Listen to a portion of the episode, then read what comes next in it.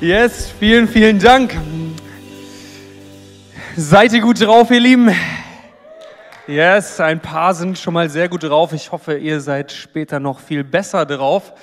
Ähm, frohes neues Jahr auch noch äh, nachträglich von mir. Ich hoffe, ihr seid gut ins neue Jahr 2021 gekommen, aber es sieht ganz danach aus und ich glaube auch, wenn ihr online dabei seid, äh, ihr seid ja da. Äh, hat funktioniert. Ein neues Jahr, eine neue Runde. Yes, und jetzt die Message, bevor ich Sachen erzähle, die ich gar nicht erzählen will. Ähm, und ich will noch kurz beten. Jesus, ich danke dir, dass du hier bist und ich danke dir, dass du was vorbereitet hast für jeden Einzelnen von uns. Und ich bete, dass du unsere Herzen öffnest, dass du zu uns redest und dass du uns genau das zeigst, was du für uns hast und dass du meine Worte dazu benutzt. In deinem Namen. Und alle sagen gemeinsam Amen. Amen. Ähm, als ich diese Predigt vorbereitet habe äh, und mich gefragt habe, wie ich einsteige, ist mir sehr schnell ein Erlebnis von letztem Jahr eingefallen. Aber ich habe sehr mit mir gerungen, ob ich das erzählen soll oder nicht. Und nach langem Hin und Her habe ich mich dazu entschieden, es zu teilen. Also wer sich gerne fremdschämt, der sollte jetzt gut aufpassen. Und ich würde euch auch bitten, äh, Kopfkino ausmachen und ähm, im Idealfall vergesst es einfach direkt danach wieder. Wir nehmen das zum Einstieg und dann ist es gut. Ähm, manchmal hat man ja äh, blöde Angewohnheiten.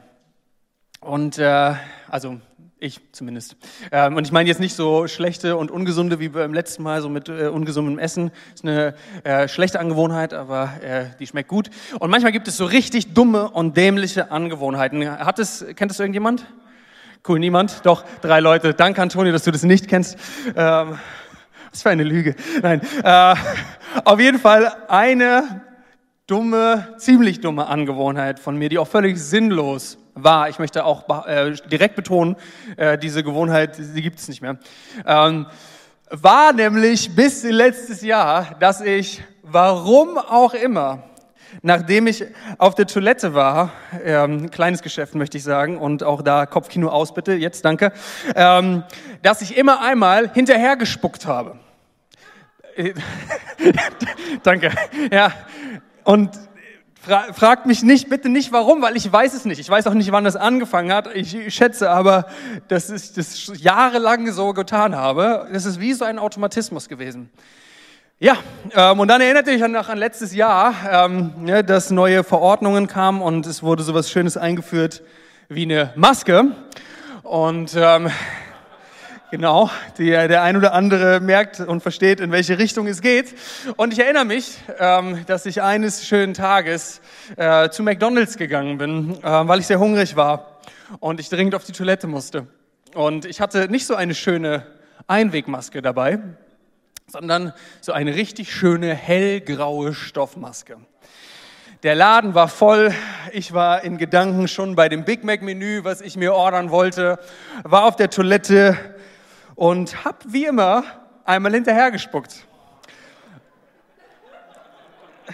Und es ist dieser Moment, du erwartest ja dieses kleine, dieses kleine Geräusch und auf einmal ist so, oh nein, ich habe nicht gerade in meine eigene Maske gespuckt. Und das Schöne ist ja, wenn es so schön hellgrau ist, dass sich so ein dunkler Fleck dann auch noch in diese Maske reinzieht. Und ich habe einen Moment an mir selber gezweifelt und dachte, was mache ich jetzt? Ich hatte keine Ersatzmaske dabei. Abnehmen ist auch keine Option heutzutage. Da muss man gleich Strafe bezahlen oder jemand ruft die Polizei. Ähm, und äh, dachte, es kann doch nicht wahr sein.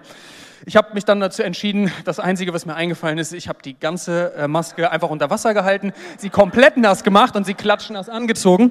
Ähm, dann hatte sie wenigstens wieder einen, den gleichen Farbton ähm, und war vielleicht ein bisschen sauberer. Naja, ähm, Warum erzähle ich das? Einige von euch sind vielleicht ein bisschen schockiert und fragen sich, was für eine, was für ein Predigtstart ist denn das hier? Was für ein Prediger. Äh, ich äh, verspreche, es hat einen äh, tieferen Sinn dahinter äh, und einen Übergang, den ich gefunden habe. Aber ihr könnt es auch gleich schon wieder vergessen. Ne? Ihr wisst, es ist nie passiert. Ach, und übrigens, äh, ich habe äh, nach der ersten Predigt erfahren, ähm, dass auch schon anderen Leuten das passiert ist, dass sie in die Maske gespuckt haben. Vielleicht nicht unbedingt nach der Toilette. Ähm, aber unter anderem Viktor hat das Ganze auch erfahren. Ähm, und es hat mich sehr gefreut, weil ich dachte, dann bin ich nicht ganz alleine bloßgestellt. Äh, er bittet aber auch darum, dass ihr das auch direkt wieder vergesst.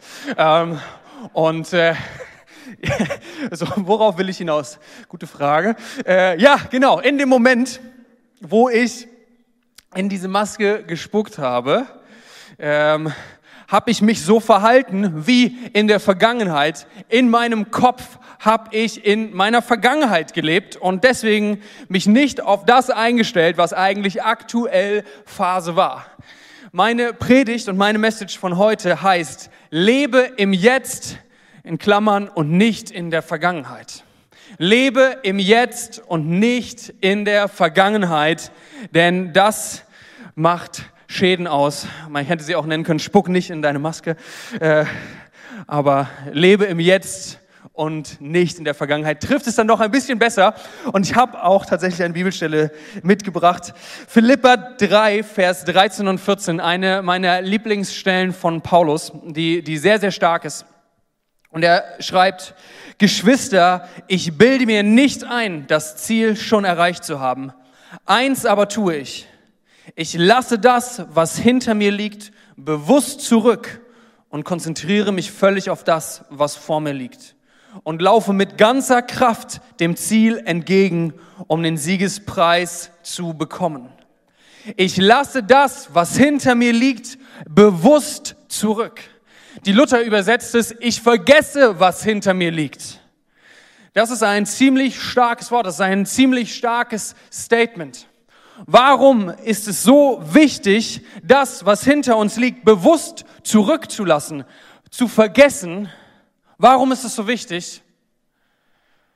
Weil unsere Vergangenheit uns lähmen und blockieren und gefangen nehmen kann weil unsere Vergangenheit, speziell dann, wenn wir in unseren, in unseren Gedanken, in unseren Herzen noch nicht mit der Vergangenheit abgeschlossen haben und mehr in der Vergangenheit sind als in der Gegenwart, dann zieht es uns runter und dann kommen wir nicht voran und wir können uns nicht auf das ausrichten, was alles Gutes, Neues vor uns liegt und was im Jetzt da ist für uns.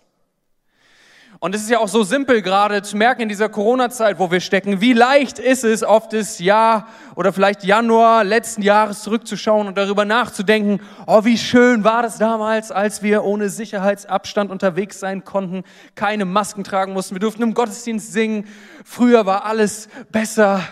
Ähm, und es ist so leicht, im, im Herzen und in den Gedanken noch in der Vergangenheit zu hängen. Und ich meine nicht damit, dass man nicht aus seiner Vergangenheit lernen sollte habe ich ja auch getan, ähm, indem ich jetzt besser mit meinen Masken umgehe oder nicht mehr spucke. Ähm, das wollte ich auch nicht sagen, ihr sollt das doch vergessen. Ähm, aber wir dürfen daraus lernen, aber wir dürfen nicht mehr in unserer Vergangenheit leben. Warum?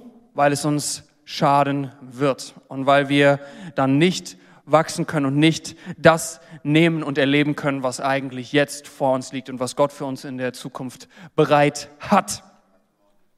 Ich habe ähm, darüber nachgedacht und bin auf zwei große Varianten gekommen, wie man noch in der Vergangenheit leben kann und in der Vergangenheit hängen kann. Ähm, das eine ist ähm, eben schon angeschnitten, ähm, dass man die Vergangenheit glorifiziert. Das heißt, es ist alles wunderbar gewesen damals. Früher war alles besser damals, als noch die guten Pfingstjubel, Liederbücher gesungen worden, das war noch richtiger Lobpreis. Und äh, ah, damals da hatten die Leute noch Anstand, vor allem diese jungen Leute haben nicht sowas in der Predigt erzählt wie ich gerade. Früher war alles so viel besser. Ähm, oder dieser Job, den ich vor, vor zehn Jahren hatte, ach, ich werde nie wieder so einen Job finden. Oder diese eine, äh, diese eine Freundschaft, die ich hatte, oh, die war so gut, aber ich werde nie wieder so etwas haben. So ärgerlich, dass es vorbei ist. Und genau das sind diese, diese Sätze oder die Gedanken, die eigentlich zeigen, dass man mit der Vergangenheit noch nicht abgeschlossen hat, sondern noch da drin hängt. Und das Interessante ist ja auch, dass es gerade bei dieser, in Anführungsstrichen, guten Vergangenheit, wenn man das so glorifiziert, dass man völlig übertreibt in seinen Gedanken.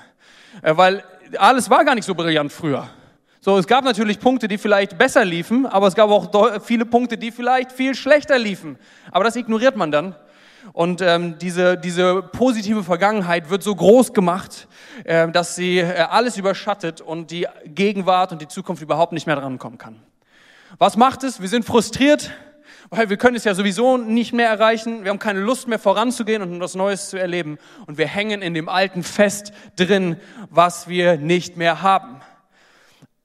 Aber Gott, er will nicht, dass wir in unserer Vergangenheit leben, denn unsere Vergangenheit, sie ist vorbei.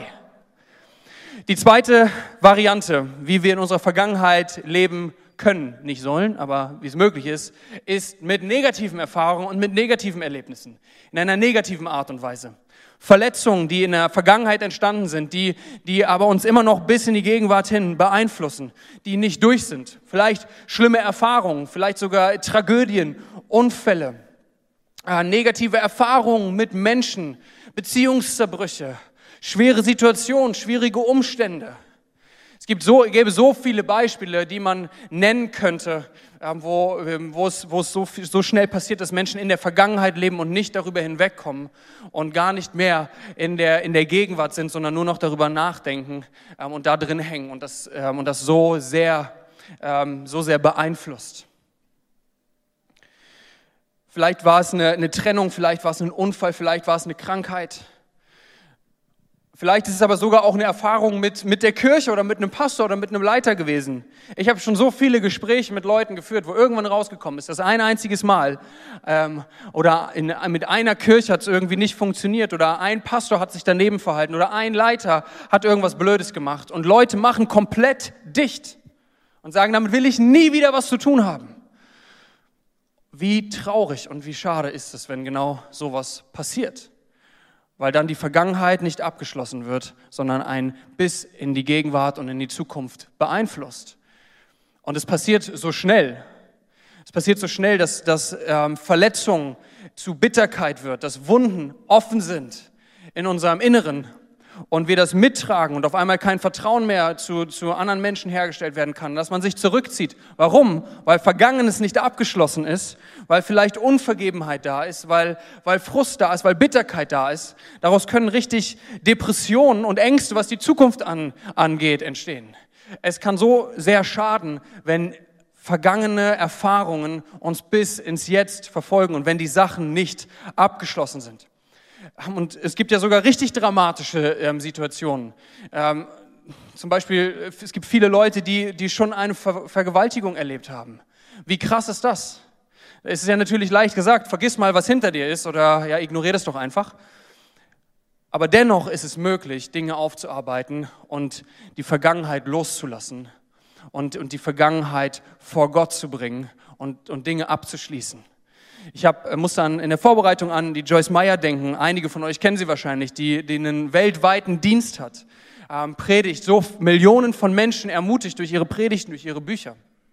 Und die Frau hat in ihrer Kindheit, in ihrer ähm, Zeit als Jugendliche, hat sie über 200 Vergewaltigungen erlebt. Das ist ja, das, ich habe gar keinen Begriff dafür. Ich kann es wahrscheinlich nicht mal im geringsten nachvollziehen wie, wie zerbrochen, wie kaputt sie gewesen sein muss, wie es ihr innerlich ging.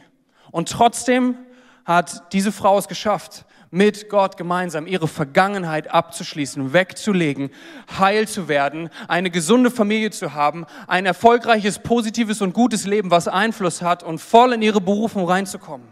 Und wenn diese Frau das schafft, dann können wir das auch. Denn Gott, der gleiche Gott ist mit uns. Und wir können unsere Vergangenheit wir können unsere Vergangenheit mit ihm gemeinsam ablegen, um uns auf das zu konzentrieren, was Gott in der Gegenwart, im Jetzt für uns hat. Lebe im Jetzt und nicht in der Vergangenheit.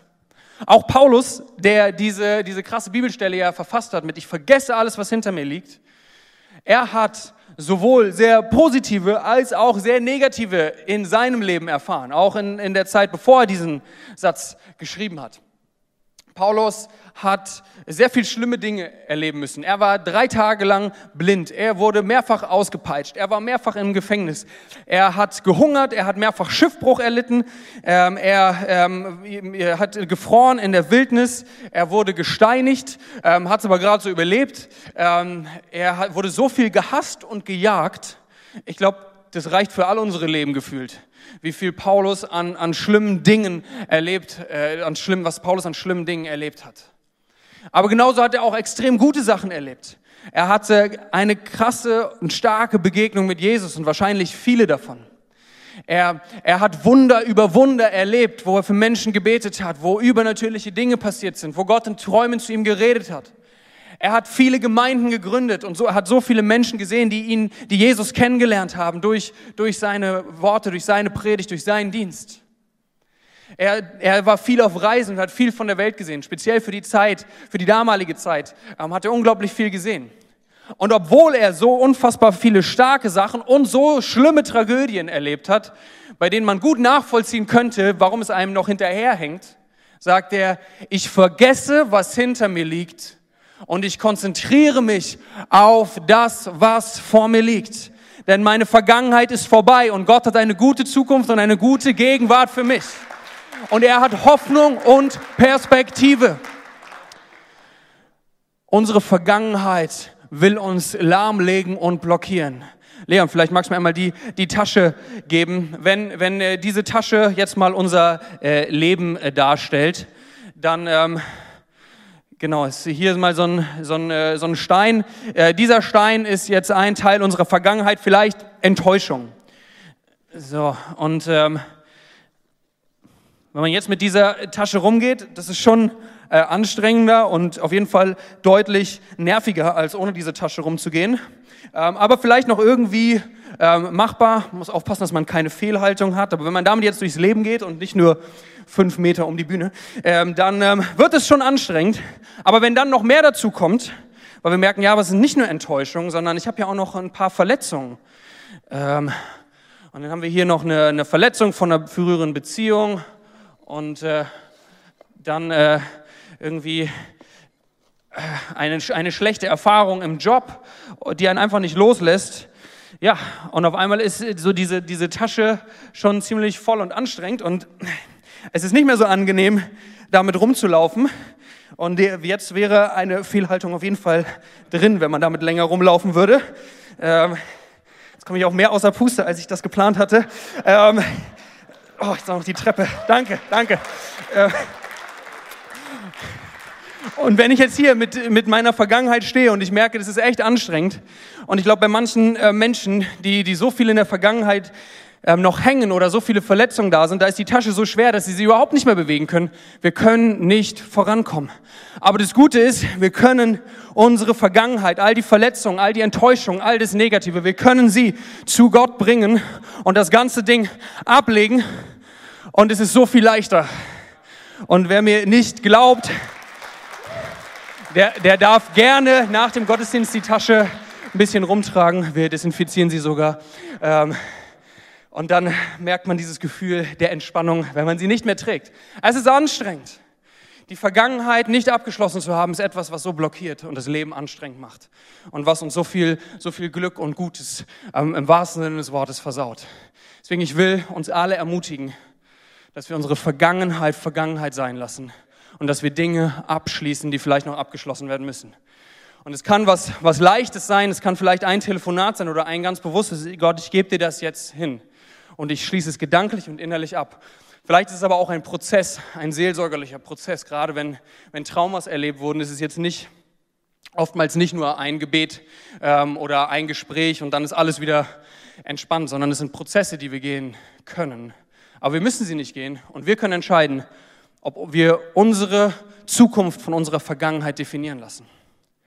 Deswegen, und ich möchte dich und uns so ermutigen, dass, dass unsere Vergangenheit nicht unsere Zukunft bestimmt und nicht unsere Gegenwart bestimmt. Denn davon berauben wir uns so viel. Lasst uns im Jetzt leben und Gott vertrauen für, für den Rest. Und er wird es gut machen. Ich möchte noch in, yes, danke.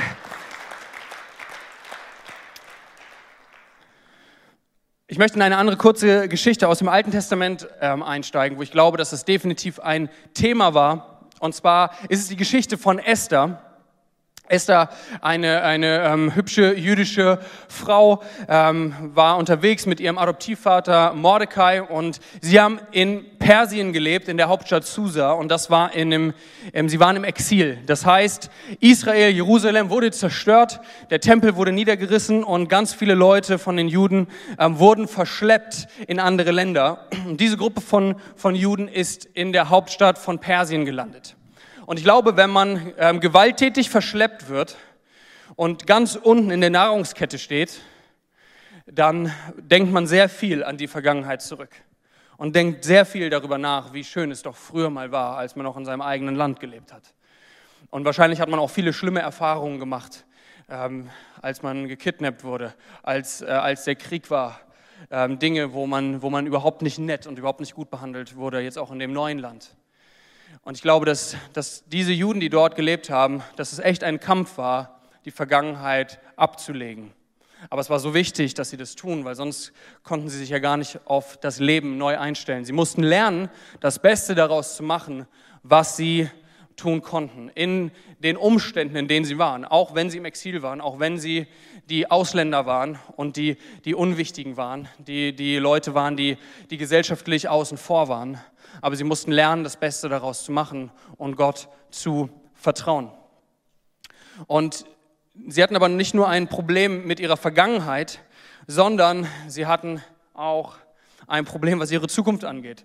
Und zwar ähm, gab es einen ähm, Beamten, einen hohen Beamten, ähm, der hat die Juden gehasst und er wollte die Juden alle ausrotten und auslöschen, im wahrsten Sinne des Wortes. Er wollte sie alle umbringen. Und er hat dem, dem damaligen König Xerxes, ähm, hat ihm irgendwie so ein Dekret untergejubelt. Der König ähm, war so ein bisschen launisch und hat gerne mal einen über den Durst getrunken und ähm, man konnte ihn ganz gut beeinflussen. Ähm, und er hat sich dann irgendwie darauf eingelassen, ohne das richtig zu realisieren, was er eigentlich tut. Und so wurde dann überall verbreitet, dass in, dem, in elf Monaten war das, glaube ich, alle Juden ermordet werden sollen, die in diesem Reich in Persien gelebt haben. Und als die Juden das natürlich gehört haben, waren sie, waren sie fassungslos und hatten absolute Angst. Und ich glaube, das ist auch so ein, so ein Punkt. Nicht nur unsere Vergangenheit kann uns runterziehen und blockieren und lahmlegen, sondern auch Ängste vor der Zukunft können uns runterziehen und lahmlegen. Auch Ängste für uns jetzt gerade von dem, wie es sich alles entwickelt, weil wir wissen nicht, wie es sich alles entwickelt. Und wir können uns entweder entscheiden, in der Vergangenheit zu leben oder wir, wir entscheiden uns dafür, unsere Vergangenheit abzulegen, uns nicht auf, auf Ängste und Sorgen der Zukunft konzentrieren, sondern das Beste aus dem zu machen, was wir jetzt machen können und Gott für den Rest zu vertrauen. Ängste sind nichts anderes als die schlimmstmögliche Zukunft, die sein kann, die irgendwie möglich oder auch fast unmöglich ist. Aber sie haben nicht automatisch irgendwas mit der Realität zu tun. Und ich glaube, dass, dass diese Juden damals in Persien, sie hatten unglaublich Angst, denn es ging im wahrsten Sinne des Wortes um Leben und um Tod. Ähm, und sie standen davor, ausgerottet zu werden. Und dann gab es noch Esther. Und Esther war Königin geworden von diesem ähm, König Xerxes, dem mächtigsten Mann der Welt. Und es ist jetzt nicht ganz wie heute gewesen, so mit einer ähm, gleichberechtigten Ehe, ähm, wo sie mal entspannt ihrem äh, Mann hätte ein paar Takte sagen können dazu, sondern äh, sie war eine von vielen Königinnen. Ähm, und es war auch nicht so, dass man regelmäßig, ernsthaft regelmäßig irgendwelche Dates oder Treffen mit dem, mit, mit dem König gehabt hat, selbst wenn man seine Frau war, ähm, sondern es war sogar ziemlich gefährlich. Äh, mit ihm zu reden ähm, und ihn irgendwie zu suchen, wenn er nicht nach einem gerufen hat. Waren andere Zeiten und es war eine ziemlich harte Diktatur. Ähm, und der Ziehvater oder der Adoptivvater von, von Esther, der Mordecai, hat aber trotzdem folgenden Plan. Esther, geh doch zu deinem Mann, geh doch zum König und überzeug ihn davon, dass er aufhören soll und dass er das, das irgendwie rückgängig macht, dass wir ausgelöscht werden. Ähm, und Esther antwortete ihm, Folgendes. Und da steht in Esther 4, Vers 11. Alle Höflinge des Königs und alle Bewohner des Königreiches wissen, dass jeder, der ohne Einladung im Innenhof vor dem König erscheint, nach dem Gesetz dem Tode geweiht ist. Es sei denn, der König streckt ihm sein goldenes Zepter entgegen. doch ich bin seit 30 Tagen nicht mehr gerufen worden, um zum König hineinzugehen. Also das Problem war, dass es ein Gesetz gab, wenn man zum König gegangen ist, ohne dass er einen vorher gerufen hat, dann war man mal aus Prinzip zum Tod verurteilt. Es sei denn, der König hatte einen guten Tag und hat sein goldenes Zepter entgegengehalten und dann durfte man leben und auch reden. Einfach mal so zum König zu gehen, das haben die Leute nicht gemacht. So, äh, der König hatte wahrscheinlich viele unwichtige Gespräche nicht, weil man hat sich sehr gut überlegt, ob man einfach hingeht oder nicht. Aber es war eine dramatische Situation für Esther und ich kann es sehr gut nachvollziehen, dass sie gesagt hat, ja wow, aber dann kann es sein, dass morgen mein letzter Tag ist und dass ich einfach sterbe. Und der König hat sich auch im, im Vorfeld auch nicht unbedingt mit Ruhm bekleckert, auch was andere Königinnen anging, ähm, hat sie nicht unbedingt sehr, sehr zuvorkommend und sehr liebevoll behandelt. Deswegen war es ein immenses Risiko für Esther. Und sie hat selber auf einmal Todesangst. Nicht nur, was die ganze Volksgruppe der Juden in elf Monaten angeht, sondern um ihr eigenes Leben in ein paar Tagen. Ähm, deswegen sehr gut nachvollziehbar. Und jetzt wollen wir doch uns die Antwort von ihrem Adoptivvater Mordecai anschauen. Esther 4, Vers 13 bis 14. Mordecai ließ Esther folgende Antwort überbringen. Glaub nicht, dass du als einzige von allen Juden mit dem Leben davonkommst, nur weil du im königlichen Palast wohnst. Wenn du in dieser Lage wirklich schweigst, wird den Juden von einer anderen Seite Befreiung und Rettung zuteil werden. Du und deine Verwandten aber werden umkommen.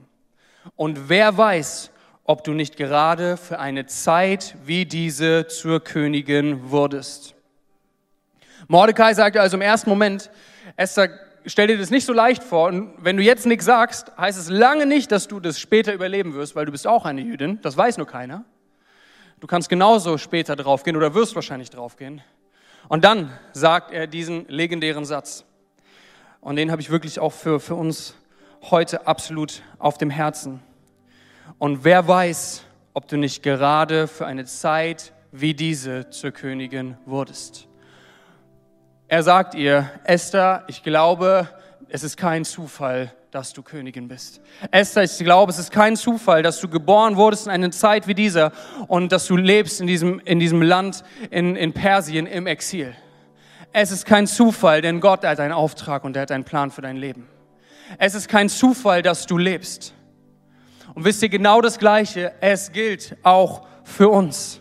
Es ist kein Zufall, dass wir im Jahr 2021 leben. Es ist kein Zufall, dass, dass, wir, dass wir hier in Deutschland leben oder wo auch immer du diese Predigt hörst. Es ist kein Zufall, dass du in die Familie hineingekommen bist, wo du geboren wurdest. Es ist kein Zufall, dass du diese Predigt jetzt hörst. Es ist kein Zufall, wenn du diese Predigt online irgendwann im Nachhinein hörst. Denn Gott, er hat einen Plan. Und Gott, er wusste schon vor Beginn an, was passieren wird.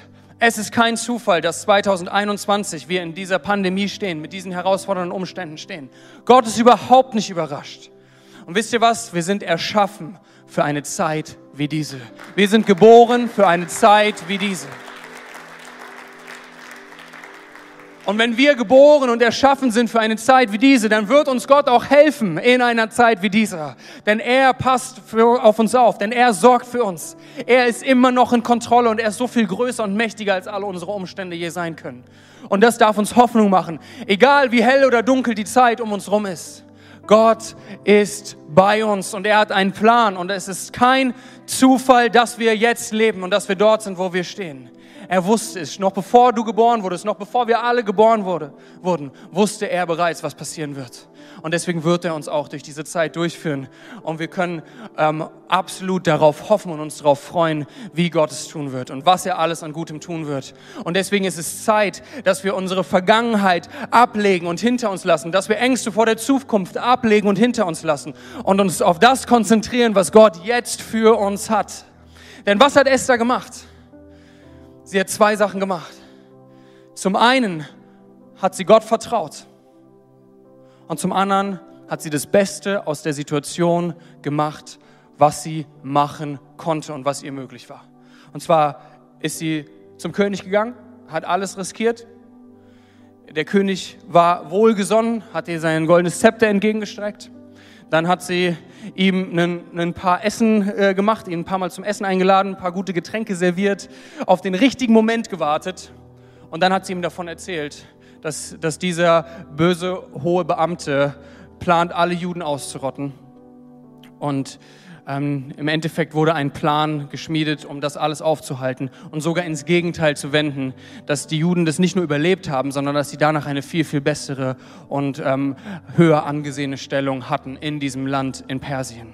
Also ein absolutes Wunder, eine absolute Wendung. Warum? Weil Esther und Mordecai Gott vertraut haben und das Beste aus der Zeit gemacht haben, was sie machen konnten. Esther hat ihre Schönheit eingesetzt, ihre Intelligenz eingesetzt um das Beste daraus zu machen und den Rest hat Gott übernommen.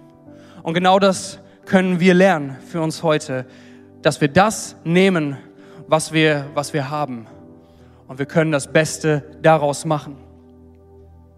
Und vielleicht ähm, bist du jetzt hier und du merkst, Mann, aber ich, ich habe zu kämpfen und zum Beispiel mit einer Krankheit, wo ich gerade nichts richtig machen kann. Ich sage dir, dass du, selbst wenn, wenn eine Krankheit da ist, wo man jetzt nichts richtig machen kann, außer zu beten, du kannst trotzdem das Beste aus der Zeit machen, die du jetzt hast. Für mich hat es so bewegt ähm, und inspiriert, ähm, von Kevin Herrler zu hören. Wir, wir, haben, wir haben vorhin für ihn gebetet, den ähm, Pastor in Erfurt, ähm, der überhaupt keine einfache Zeit gerade hat. Aber er hat sich entschieden, das Beste aus der Zeit zu machen, die er jetzt hat. Er hat nicht da gesessen und in seiner Vergangenheit gelebt, und dem nachgetrauert, wie es vielleicht früher war. Er gibt sich auch nicht Sorgen und Ängsten der Zukunft hin, sondern er sagt, die Zeit, die ich jetzt habe, ich werde sie nutzen. Und er hat angefangen im, im Krankenhaus für, für, seine, äh, für die Leute, mit denen er auf dem Zimmer war, ihnen von Gott zu erzählen, ihnen von der Hoffnung zu erzählen, für sie zu beten, obwohl er selber keine gute Diagnose ähm, gekriegt hat oder es alles nicht gut aussieht und er nicht weiß, wie die ganze Sache aussieht. Und dann sagte er, und das fand ich auch richtig inspirierend.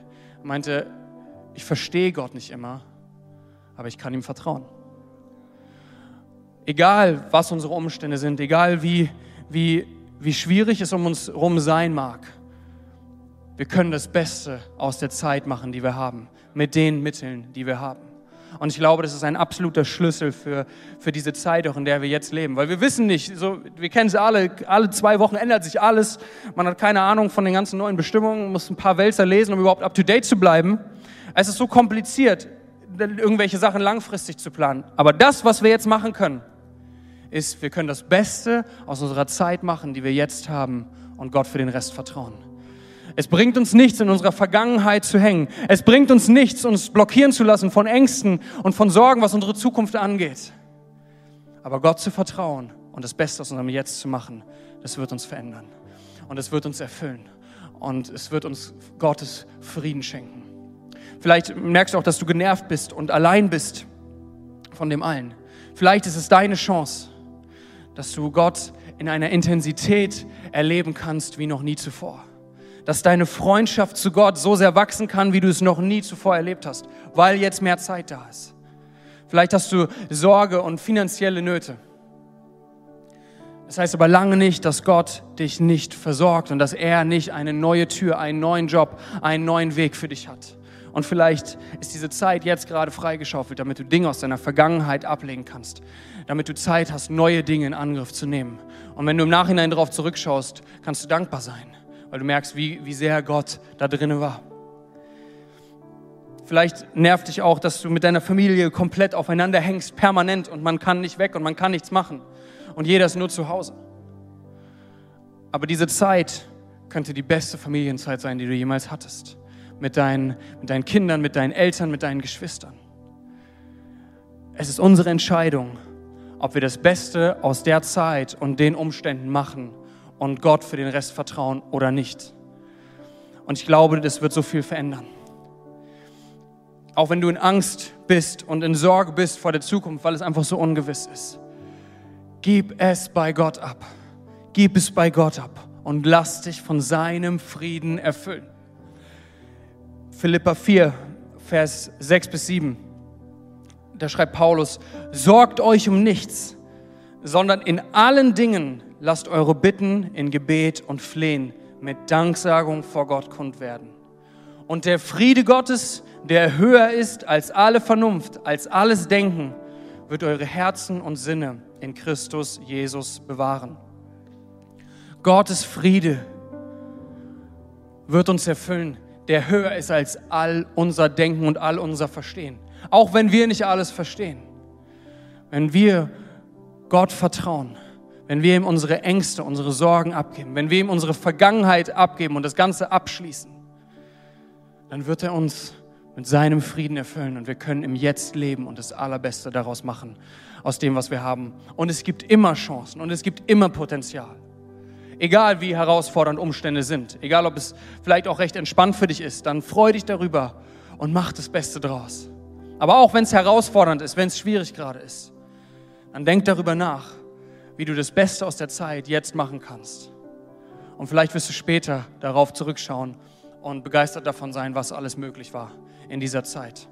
Und dass das überhaupt nicht zum, zum Schlechten äh, für dich war, sondern dass dir alles zum Guten gedient hat. Genauso wie wir es in der Bibel lesen. Dass uns alle Dinge zum Besten dienen müssen. Auch eine Zeit wie diese. Auch wenn es so herausfordernd klingt.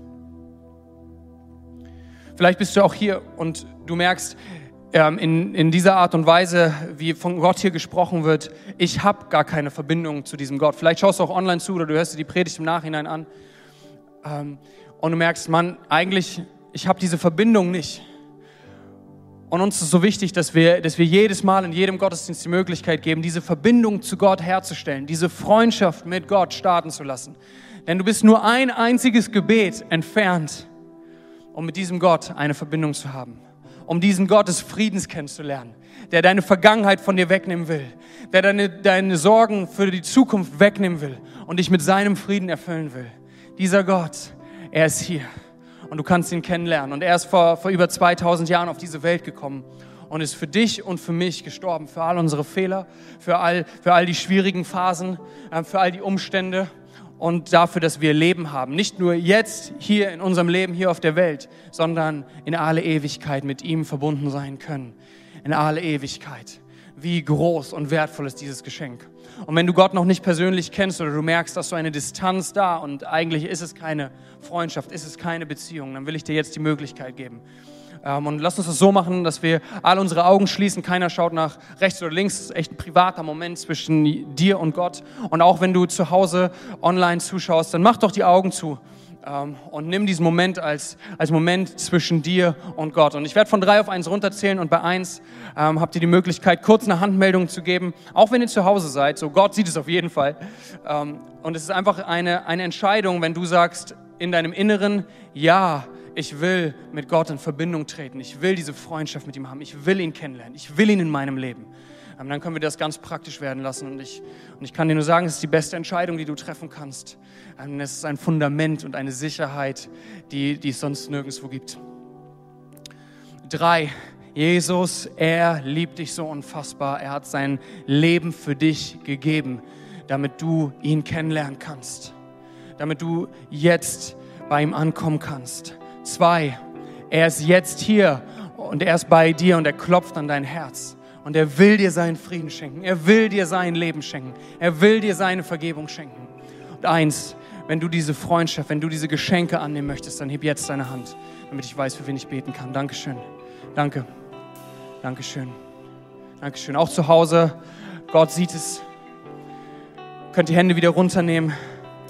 Es ist so genial, wenn Leute sagen, ich will mein Leben mit Jesus verbringen. Ich will es mit ihm verbinden, denn es ist die beste Entscheidung.